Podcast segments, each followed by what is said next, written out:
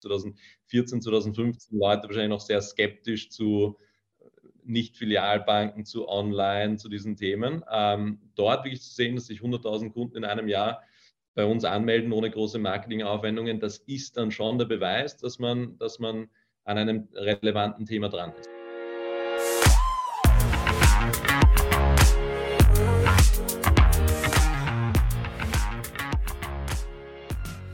Willkommen bei der Extrameile, dem Podcast für Macher und Vordenker, die aktiv daran arbeiten, ihre Vision Wirklichkeit werden zu lassen und dabei ihre Grenzen überwinden.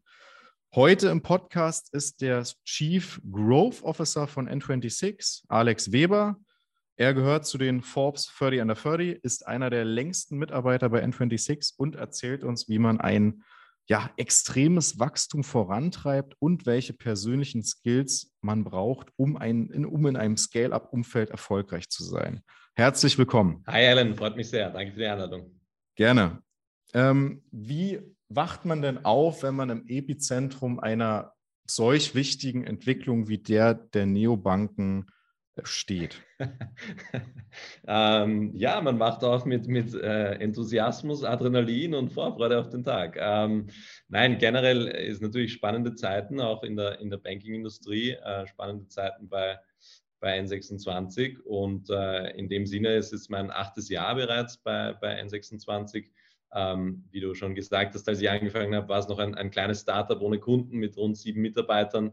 Ähm, und da hat sich in den acht Jahren schon viel getan mit mittlerweile äh, rund 1500 Mitarbeitern und über sieben Millionen Kunden. Ähm, und da gibt es wahrscheinlich viel, dass wir äh, über das wir sprechen werden in den nächsten, nächsten Minuten. Total. Also für mich war ja vor allen Dingen interessant zu sehen, wie du genau von dieser kleinen Startphase bis hin eben zu dem globalen Player, der N26 ja aktuell ist, ähm, den ganzen Weg mitnehmen konntest und was das natürlich auch für unterschiedliche Herausforderungen waren. Ähm, Vielleicht fangen wir auch da nochmal direkt am Anfang an. Ähm, was war für dich die Intention, bei N26 zu starten? Was hat dich fasziniert und was ist heute noch vielleicht von dieser Anfangsfaszination da? Gibt es da so einen Kern, von dem du sagst, das ist der rote Faden, der mich von dem Tag 1 bis heute begleitet? Ich habe äh, N26 aus einer sehr, sehr starken unternehmerischen Überzeugung äh, bin ich damals ins Team gekommen. Ich war vor fast zehn Jahren habe ich viel Zeit in, in Australien verbracht und habe dort meine Leidenschaft für Entrepreneurship entdeckt, ähm, wo mir klar geworden ist, dass viele Herausforderungen, die als, als Gesellschaft vor uns liegen im 21. Jahrhundert, ähm, durch Technologie, durch äh, Business Model Innovation und durch quasi Unternehmertum ähm, vorangetrieben werden können. Also wirklich die, die Möglichkeit, an, an, an relevanten gesellschaftlichen Problemen mit, mit neuen Lösungsansätzen zu arbeiten und das auch zu tun mit Leuten, die intrinsisch motiviert sind, die, die was verändern wollen. Das hat mich viel, viel mehr angesprochen als so der traditionelle äh, Karrierepfad, der irgendwie auf Wirtschaftsunis einem aufgemalt wurde. Und äh, da war ich eben dann sehr stark am Überlegen, ob ich direkt selber was gründe oder in ein ganz, ganz junges Unternehmen mhm. äh, einsteige. Und wie der Zufall es so will, habe ich äh, in dem Zusammenhang dann äh, die beiden Gründer von N26 kennengelernt über, ähm, über das war eine normale Stellenausschreibung, ähm, wo sie gesagt haben, sie suchen einen der allerersten Allrounder auf der Business-Seite, der, der dazukommt, der mit anpackt, der helfen will, die Banking-Industrie äh, zu verändern, was natürlich ein großes Ziel, eine große Ambition war für so ein kleines Unternehmen. Und ähm, äh, dann vor acht Jahren bin ich gekommen und, und habe angefangen. Und ich würde sagen, von dieser ursprünglichen Intention, wirklich die Banking-Industrie zu verändern und ein, ein simples und einfaches Bankprodukt für, für Leute in ganz Europa verfügbar zu machen, diese Vision treibt uns heute noch voran. Jetzt haben wir natürlich schon viel Fortschritt machen können und, und ähm, sind mittlerweile schon in vielen Ländern aktiv und haben unser Produkt weiterentwickelt. Aber es ist immer noch wahnsinnig viel zu tun, äh, wahnsinnig viel voranzutreiben, wahnsinnig viel zu verbessern. Äh, und das macht heute noch Spaß. Du hattest ja anfangs gesagt, damals ein Startup mit eben genau dieser Idee und äh, keinen Kunden oder kein Umsetzen. Ähm, gleichzeitig bist du ja auch für den, für den Bereich Growth verantwortlich. Da muss sich ja das Aufgabenfeld extrem gewandelt haben, weil es ja heute um wirklich wahrscheinlich sogar den, den, den Ausbau oder das Halten der, der Position eher geht und man wirklich viele Konkurrenten hinter sich gelassen hat, während damals eher wirklich ein Underdog war. Also ich kann mich selber erinnern, es war ja wirklich äh, was völlig Innovatives äh, und, und so wie die Leute vor, ich weiß nicht, fünf Jahren vor, von Bitcoin geredet haben über irgendeine Sache, die auch bald wieder weg sein wird, äh, dachte man auch damals, meine Güte, äh, klappt das überhaupt? Können, die, können diese Angreifer den, den etablierten Playern wirklich die Stirn bieten? Ähm, sagst du, da gab es so ein paar unterschiedliche Phasen, ich sag mal von Jahr 1 bis Jahr 3 und ähm, vielleicht dann auch über, über ja, andere Phasen darüber hinaus? Oder wie, wie bist du auch mit diesem, ähm, ja, mit diesen wechselnden Aufgaben umgegangen und ähm, was hat das auch persönlich mit dir gemacht? Meine Beobachtung, und das ist wahrscheinlich für viele Startups, die dann zu Scale-Ups werden, die von einer Seed-Runde irgendwann mal Richtung Series E sich weiterentwickeln, äh, wo die Mitarbeiterzahlen sich verändern, die Kundenzahlen, gibt es wahrscheinlich ähnliche ähnliche Muster. Aber wenn ich jetzt sage, was waren die, die mhm. drei Phasen, die die letzten, die den gesamten Werdegang von N, N26 beschreiben, würde ich sagen, war es die Phase von zuerst einmal ein Produkt entwickeln und überhaupt auf den Markt bringen, und die Phase, wo man das erste Mal wirklich diese Validierung hat mit, mit Kunden und diese Startup-Bereiche, diese Jargon, die, die Traction, ja, also wo wirklich dann irgendwie man sieht, man, man wächst sehr stark organisch, äh, Produkt funktioniert, Kunden empfehlen es weiter. Also von diesem, weil wir haben ja ursprünglich mit einer leicht anderen Idee begonnen. Wir hatten ursprünglich eine Prepaid-Karte für Teenager, wo die Idee war, dass die App, die Eltern eine App bekommen, die in Echtzeit mit der Karte verbunden war. Und und, und das haben wir 2013 äh, in einer Beta-Phase dann ausprobiert und festgestellt, dass eigentlich die Eltern die, die Karte ja. selbst verwenden, weil ihnen diese äh, Interaktion in Echtzeit mit einer guten Smartphone-App, äh, mit der Mastercard, dass, dass das einfach das ist, was man sich von einer Bank eigentlich wünschen würde. Und dass wir, und dann haben wir das ganze Produkt nochmal geändert, haben ein, ein Bankkonto, ein, ein echtes dazu noch angeboten und nicht nur eine Prepaid-Karte und eine App. Das heißt, in diesen ersten zwei Jahren ging es wirklich darum, die Idee validieren, Kundenfeedback einholen, dann nochmal auch den, den Mut haben, das auch nochmal zu ändern, die Richtung zu ändern ähm, und schlussendlich dann das Produkt, was, wofür wir heute bekannt sind, am, am Markt zu mhm. lancieren mhm. und dann die ersten, ähm, ja. ersten 100.000 Kunden im ersten Jahr zu gewinnen, die ersten 10 Millionen einzusammeln.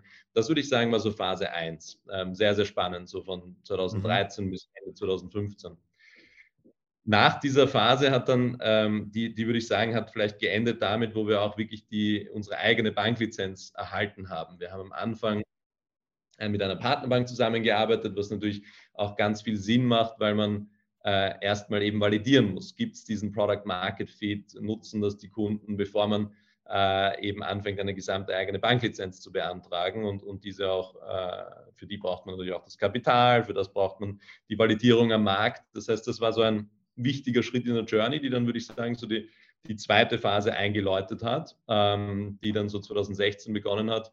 Äh, eine Phase, wo man schon auf Basis einer eigenen Banklizenz ähm, mit den allen Vorteilen, die das mitbringt, von Bestimmung über die eigene Technologie, auch im Hintergrund, Kostenvorteile, Entscheidungshoheiten, ähm, Autonomie, äh, mit dieser, mit dieser Banklizenz dann in ganz Europa expandiert. Also, Warst du an dem Punkt schon der Ansicht, dass es auch genau die richtige Entscheidung ist? Also lag das glasklar äh, auf dem Tisch oder hast du gesagt, Mensch, äh, boah, das, die Regulatorik, die Bürokratie, die wir uns ja antun, die, die äh, verlangsamt vielleicht sogar das mhm. Wachstum? Es, spannenderweise war das eigentlich, obwohl wir vielleicht äh, am Anfang nicht genau wussten, was das alles ganz genau bedeuten würde, war uns klar ähm, vom, vom Geschäftsmodell her und von der Skalierbarkeit dass wenn es mhm. funktioniert, man die eigene Banklizenz brauchen wird. Also das, das Modell mhm. mit dem Partner, das, das hatte quasi ein, äh, ein Ende schlussendlich irgendwann auf Basis von wie viele hunderttausend Kunden würde man dann ähm, onboarden auf die Plattform. Also da gab es so ein gewisses, wahrscheinlich eine gewisse Obergrenze, wo die, wo die Partnerschaft ihre, ihre Grenzen erreicht hätte. Das heißt, es war für uns schon sehr früh klar, wenn die Nachfrage am Markt da ist, dann werden wir auch die Finanzierung bekommen und dann sollten wir auch, weil der Prozess auch lang dauert, in einer Startup-Welt Startup sind irgendwie zwölf Monate für, sind ja eine Ewigkeit. Das heißt, eigentlich den Prozess anzustoßen, zu sagen, jetzt holen wir uns die eigene Banklizenz, das haben wir eigentlich schon gemacht, sehr, sehr früh, als wir gesehen haben, ja, wir haben hier ein ein Produkt, das wirklich auch auf, auf Traction stößt, das im deutschen Markt, ja, wie du sagst, 2014, 2015 ja. Leute wahrscheinlich noch sehr skeptisch zu Nicht-Filialbanken, zu Online, zu diesen Themen. Ähm, dort wirklich zu sehen, dass sich 100.000 Kunden in einem Jahr bei uns anmelden ohne große Marketingaufwendungen, das ist dann schon der Beweis, dass man, dass man an einem relevanten Thema dran ist. Ähm, Mhm. Und deswegen war das recht klar und, und, und der Schritt dann zur eigenen Banklizenz war dann, wurde dann eben 2016 auch ähm, abgeschlossen. Und dann hat das internationale, Skali internationale Skalierung eigentlich angefangen. Ähm, was dann die Phase 2 mhm. für mich beschreibt, wo man sagt, man hat irgendwie von wahrscheinlich 70, 80 Mitarbeitern dann sehr schnell Richtung 300, 500 aufgebaut, wo man dann angefangen hat, das Produkt auch äh, zu lokalisieren in 24 europäische Märkte. Die Lokalisierung hat aber primär in den, in den Kernmärkten stattgefunden, in Frankreich, Italien, Spanien ähm, und natürlich Deutschland, wo man, wo man ja auch initial präsent war und dort dann eben äh, absolute Wachstumsphase in jederlei Hinsicht, Mitarbeiter, Kunden, Finanzierung. Ähm, die Phase, ja. würde ich sagen, war bis, bis ungefähr 2020. Ähm, wo dann die mhm. dritte Phase vielleicht äh, eben angefangen hat, natürlich mit, mit der Covid-Pandemie, ähm, und, und, und wo, wo dann sozusagen so auch der internationale Venture-Markt sich verändert hat, ähm, wo sich das Kundenverhalten verändert hat, wo sich ähm, natürlich Zusammenarbeit fundamental verändert hat und so weiter und so weiter. Das heißt, dann ist die, die dritte Phase, äh, würde ich jetzt sagen, seit 2020, wo man eben ganz stark dann auf Professionalisierung, auf äh, Prozesse, auf Skalierbarkeit ähm, und, und, und, diese Themen noch stärker den, den Fokus legt ähm, in einer sich verändernden Welt. Ja. Ja, klasse. Danke für die, für die Filetierung dieser Prozesse und dieser Phasen. Ich glaube, das gibt auch nochmal einen guten Überblick. Ähm, was würdest du sagen, war für dich eine, eine, besonders herausfordernde Zeit oder wo konntest du an deine Grenzen geraten, auch dementsprechend viel lernen? Ja, Du, jede Phase, und das ist auch äh, deine, deine vorige Frage, war eigentlich zweigeteilt. Zuerst nach den Phasen des Unternehmens und dann, dann natürlich auch zu ja. meinen persönlichen Reflexionen äh, daraus. Ich glaube, für mich und, und auch deine initiale Anmerkung ja, dass viele Kollegen wahrscheinlich schon äh, auch nicht so lange dabei bleiben, früher dann rausgehen, was eigenes gründen oder in, in einfach das Unternehmen wird dann doch zu groß für manche Leute oder manche Leute kommen erst, wenn sie eine gewisse Größe und Professionalisierung erreicht. Das hat man im, im Startup-Umfeld sieht man ja alles. Ähm, ich würde sagen, für mich persönlich, weil ich eben so diese langfristig starke Überzeugung habe, äh, selber Unternehmen aufzubauen, ist jede Phase einfach interessant, weil man sagt, wenn man selber mal Unternehmen gründet, dann hoffentlich, natürlich hat man ja die Hoffnung, dass das eigene Unternehmen dann irgendwann auch so erfolgreich wird. Ähm, dann ist es unglaublich wertvoll, die verschiedenen Phasen durchlebt zu haben, auch wenn man jetzt vielleicht persönlich eine Präferenz ja. für die eine oder die andere Phase hat ähm, sehe ich das einfach immer sehr, sehr stark durch die Brille, was kann ich lernen, äh, wo, kann ich, wo kann ich meinen Impact auch, auch haben. Ich glaube, dass gerade wenn man sehr, sehr lang dabei ist, äh, man auch überproportional viel äh, Impact haben kann, indem man verschiedenen Leuten, die dann neu dazukommen, den Kontext gibt, äh, die Historie mitgibt und, und einfach wirklich weiß, wie das Unternehmen funktioniert. Ähm, deswegen, das sind mhm. immer die zwei Dimensionen für mich, Learning und Impact, also wo kann ich was lernen, wo kann ich was beitragen. Äh, ja. Jede Phase ähm, neue, neue Facetten in den zwei Dimensionen, die mich dann auch antreiben, motivieren und, ähm, und begeistern.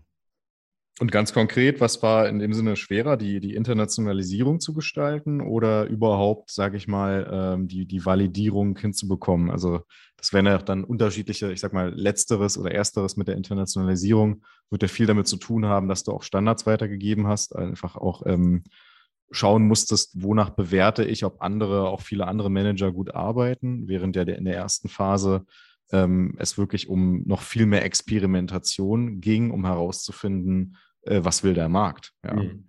Ja, also man muss natürlich auch, auch sagen, die, die jetzige Rolle als Chief Growth Officer, die bekleide ich seit ungefähr drei Jahren. Ich habe äh, davor drei Jahre eben Internationalisierung explizit gemacht. Mittlerweile ist Growth bedeutet bei uns Internationalisierung und das globale Marketing. Das eben seit drei Jahren im Scope. Das heißt Internationalisierung jetzt schon seit sechs Jahren.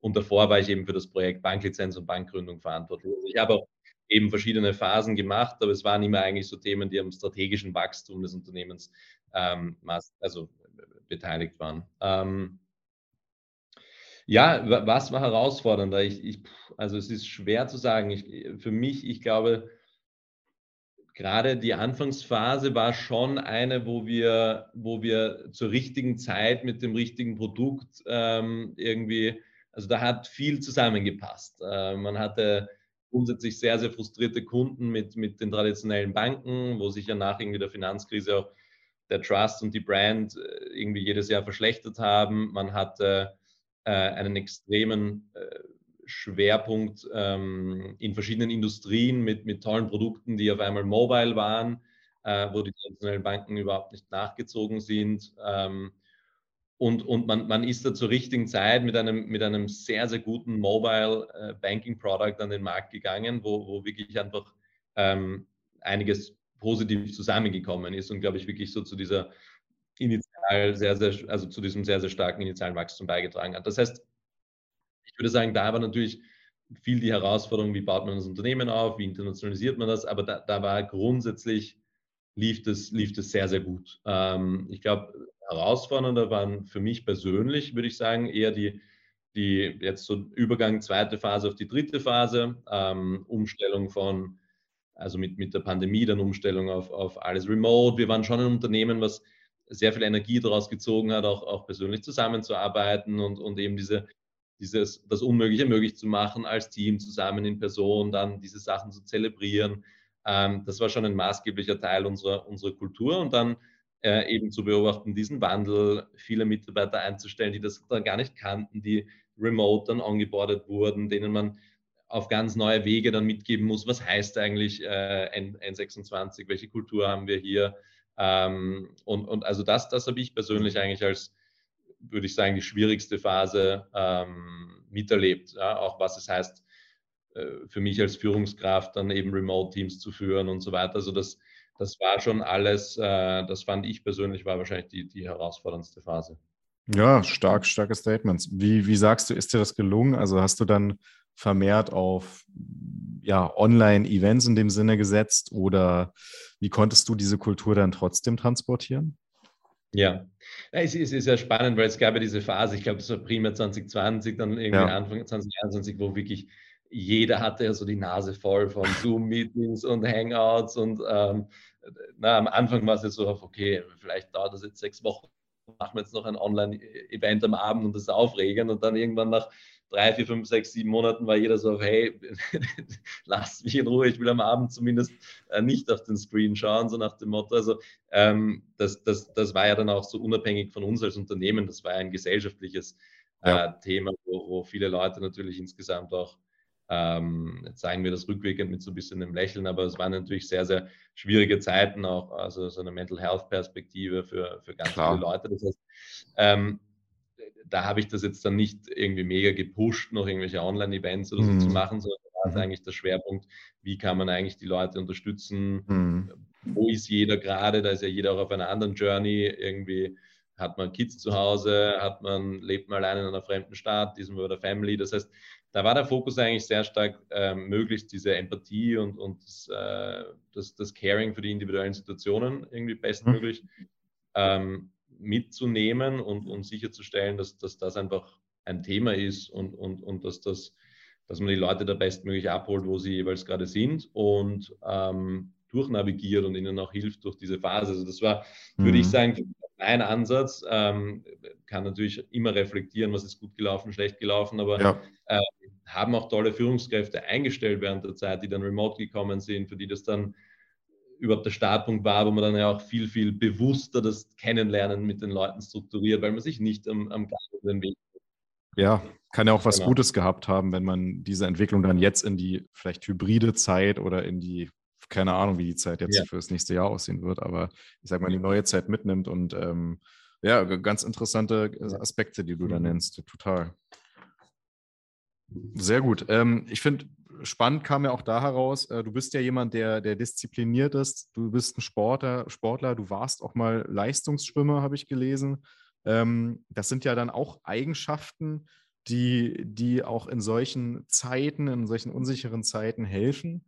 Ähm, also sagst du auch genau diese, diese Aspekte, dass du eben äh, früher ja sozusagen Sportler warst und auch, auch dich da immer wieder neuen Herausforderungen äh, gestellt hast. Das hat dir als Unternehmer oder als Manager auch bis heute geholfen? Ja, total. Kann also, so ich glaube, da gibt es wahrscheinlich zwei Facetten. Das eine ist wirklich so die, ähm, die sportliche, wenn man so will, oder die, die, was, was das mitbringt im Sinne einfach von physischem Wohlbefinden, Energielevels äh, und so weiter, weil ich einfach bis heute wahnsinnig viel Sport mache und ähm, eigentlich auch ja fast jeden Morgen ähm, irgendwo da unterwegs bin, sportlich, bevor es losgeht in den Arbeitstag und das einfach für mich persönlich mir einfach sehr viel Energie gibt.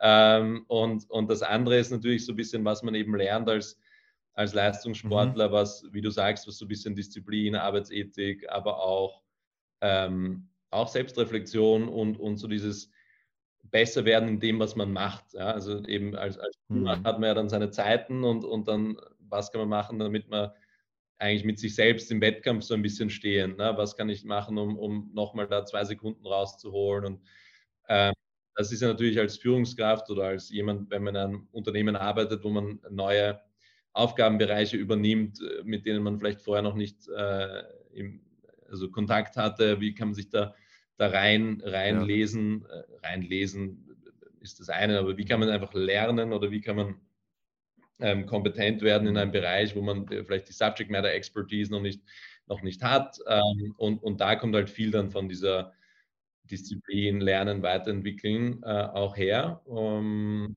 und die beiden Sachen zusammen, glaube ich, haben, haben mir da auch für die, für die lange Frist ähm, eben auch die Energie gegeben, weil es ist, wie du sagst, auch gar nicht so, äh, es ist sehr, sehr untypisch eigentlich, dass man eben so acht Jahre äh, heutzutage einfach in so einem Unternehmen auch äh, mitmacht, dabei bleibt und, und sich den jeweils sich immer anpassenden Herausforderungen auch, auch jedes Mal wieder aufs Neue annimmt. Ja. Da bin ich bei dir. Für mich sind es nächstes Jahr ja zehn Jahre, ja, erstes ja. Jubiläum.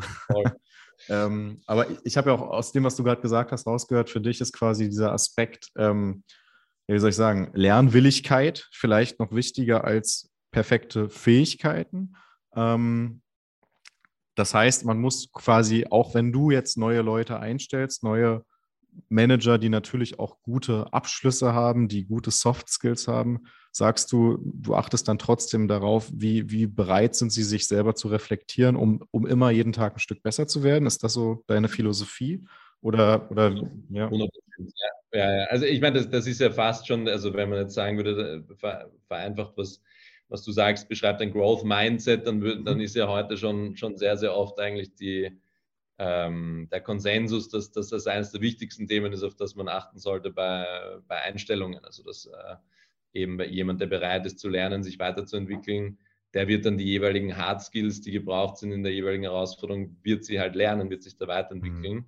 Ähm, und in so einem agilen und sich ständig verändernden Unternehmen ist das, ist das wirklich, wirklich wichtig. Also natürlich spezialisieren wir uns mehr und wachsen mehr und es gibt auch ganz viele äh, Jobs und Berufe bei uns, wo es äh, klar abgesteckt ist und wo man nach zwölf Monaten wahrscheinlich noch dasselbe macht, nicht dasselbe, ja. aber, aber sozusagen im selben Bereich agiert wie noch vor zwölf Monaten. Aber ähm, wenn man eben so in eine unternehmerische Rolle gehen möchte, wenn man in eine Rolle gehen möchte, die sich mit dem Unternehmen laufend weiterentwickelt, ist das, ist das absolut entscheidend, ja, würde ich schon sagen. Was beeindruckt dich denn in Mitarbeitern?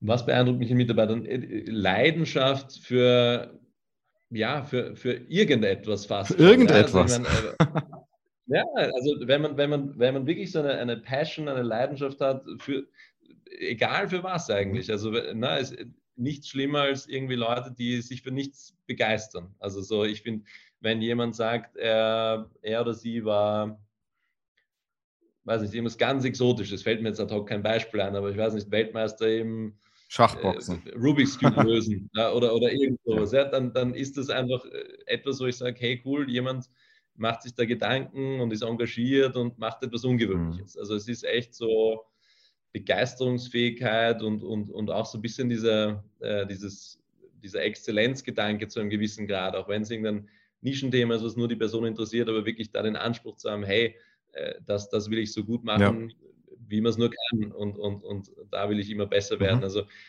das sind Sachen, die, auf die ich irgendwie schon sehr Wert lege, weil es äh, eben ein bisschen einzahlt auch auf das, was wir vorher besprochen haben. Aber ich finde es immer sehr, sehr schön, wenn es einfach so Themen gibt, wo ich dann, wo man auch einfach ein ganz neues Thema kennenlernt, weil man sich selbst vielleicht noch nie mit dem Thema befasst hat und dann kommt jemand, das Feuer und Flamme für etwas, was man noch nie gehört hat. Das ist immer, immer spannend. Ja, total wichtig. Also da werden jetzt einige aufhorchen, wenn sie an dich denken. Ähm, Du bist ja auch, wenn du gerade sagst, dass du viel im Bereich Marketing auch mitleitest, ähm, jemand, der viele Entscheidungen auch schnell treffen muss, wahrscheinlich auch mehr als noch vor fünf Jahren.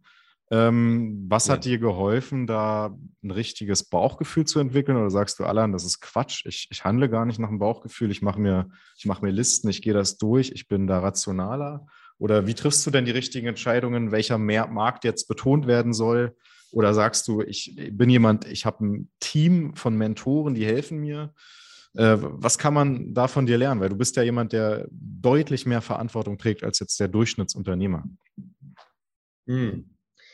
Wow, das ist eine, eine tolle Frage. Das kann man, also vereinfacht gesagt, das hängt davon ab. Äh, das natürlich muss man jetzt qualifizieren, was ich damit sagen will. Ich glaube, ähm, es gibt verschiedene Entscheidungen, die man trifft. Es gibt Entscheidungen, die, die, die reversibel sind. Mhm. Es gibt Entscheidungen, die irreversibel sind. Das ist zum Beispiel eine Dimension. Es gibt Entscheidungen, die ähm, andere Departments betreffen. Es gibt welche, die es nicht betreffen. Na, das heißt, das, man muss immer so ein bisschen sich vergewissern oder vor Augen führen, um was für eine Entscheidung geht es eigentlich. Ja. Ähm, und dann sich fragen, wer ist eigentlich die kompetenteste Person, diese Entscheidung zu treffen. Ja, du selber ähm, immer.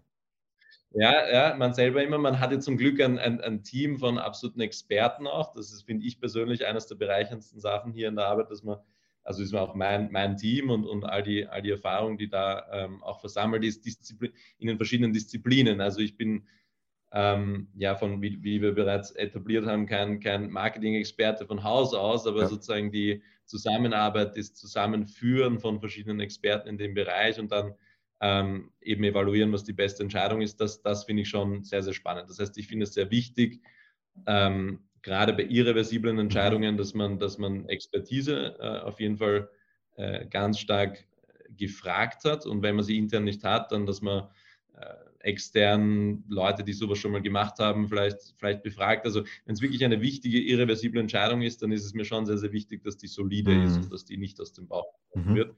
Und das bedeutet für mich eben Experten zum einen und zum anderen schauen auch Daten, äh, wo sie verfügbar sind.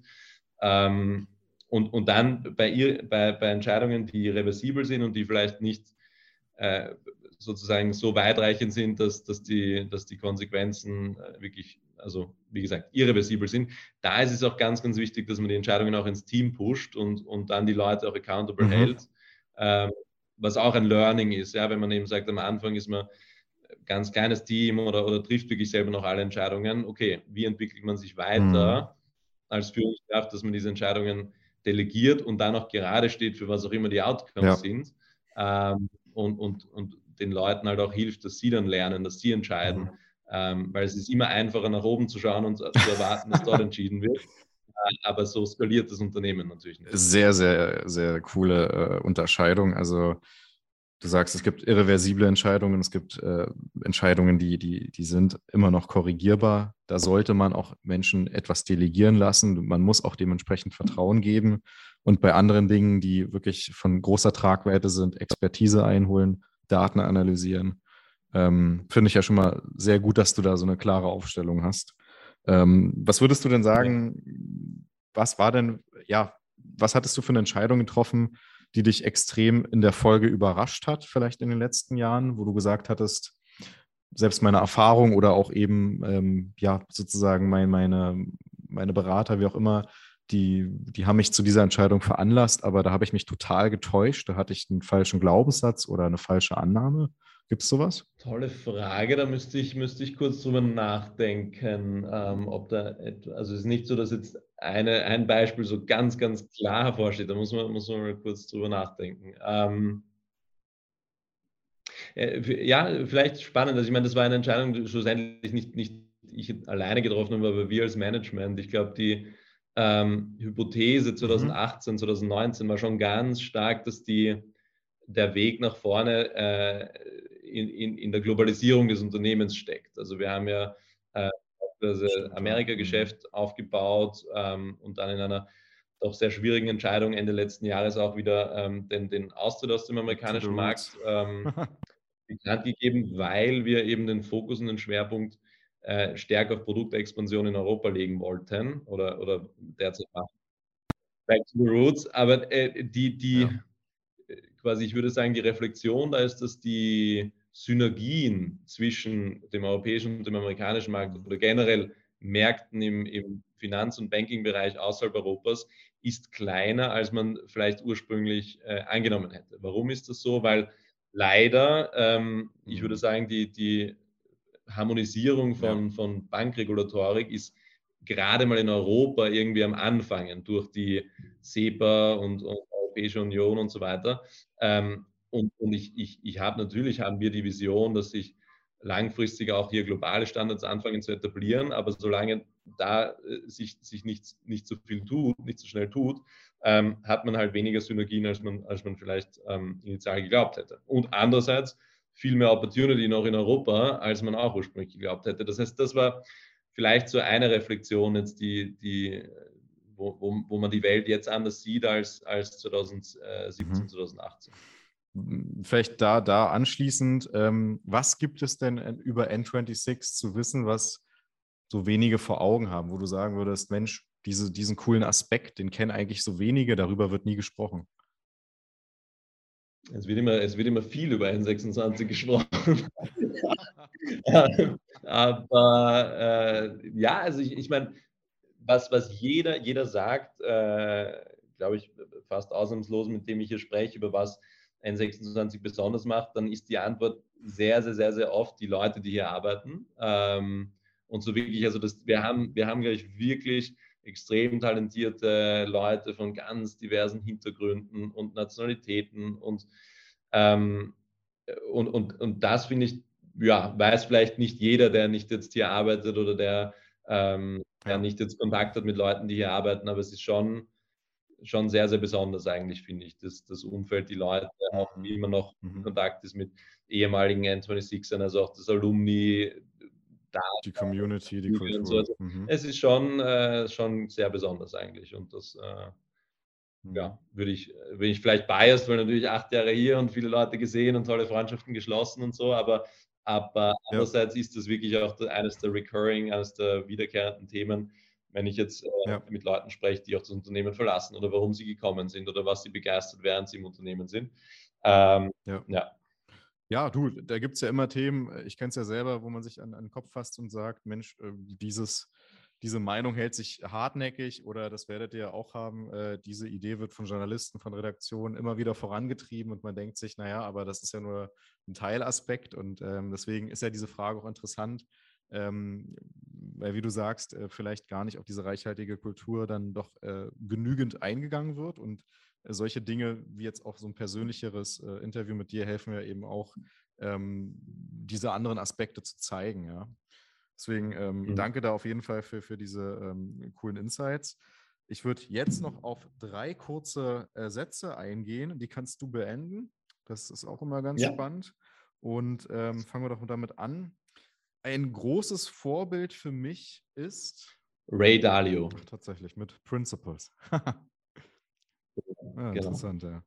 Ähm, ich wünsche mir für N26 für die Zukunft, sagen wir mal für die nahe Zukunft. Viele weitere äh, so talentierte und leidenschaftliche Leute, wie wir sie bereits haben.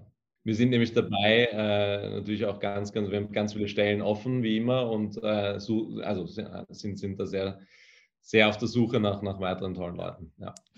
Ähm, und jungen Unternehmern oder eben ähm, ambitionierten jungen Leuten würde ich raten, sich etwas zu trauen äh, und nicht, nicht unbedingt auf, auf formale Schritte zu warten, zu hoffen, äh, sondern einfach auch ins Risiko zu gehen, wenn man sich persönlich bereit fühlt. Lernen tut man auf jeden Fall was. Ja. Klasse. Ich würde sagen, ich hätte meine Punkte. Das waren wirklich sehr, sehr coole ähm, Einblicke in, in, ja, deinen persönlichen Werdegang, auch wie du das Thema äh, Mindset und, und Growth siehst, ähm, was wir auch von deinem Werdegang lernen konnten und natürlich über N26. Ähm, ich denke, da sind wirklich viele Aspekte klar geworden, die so nicht äh, überall äh, ja, zu sehen sind. Und äh, danke dir ganz herzlich, Alex, für deine Zeit, für deine Gedanken und ähm, wünsche dir und eurem Team natürlich das Beste und dass wir über neue große Erfolge lesen können. Ja, auch Alan, vielen Dank für die tollen Fragen und für, die tolle, für das tolle Interview. Danke dir.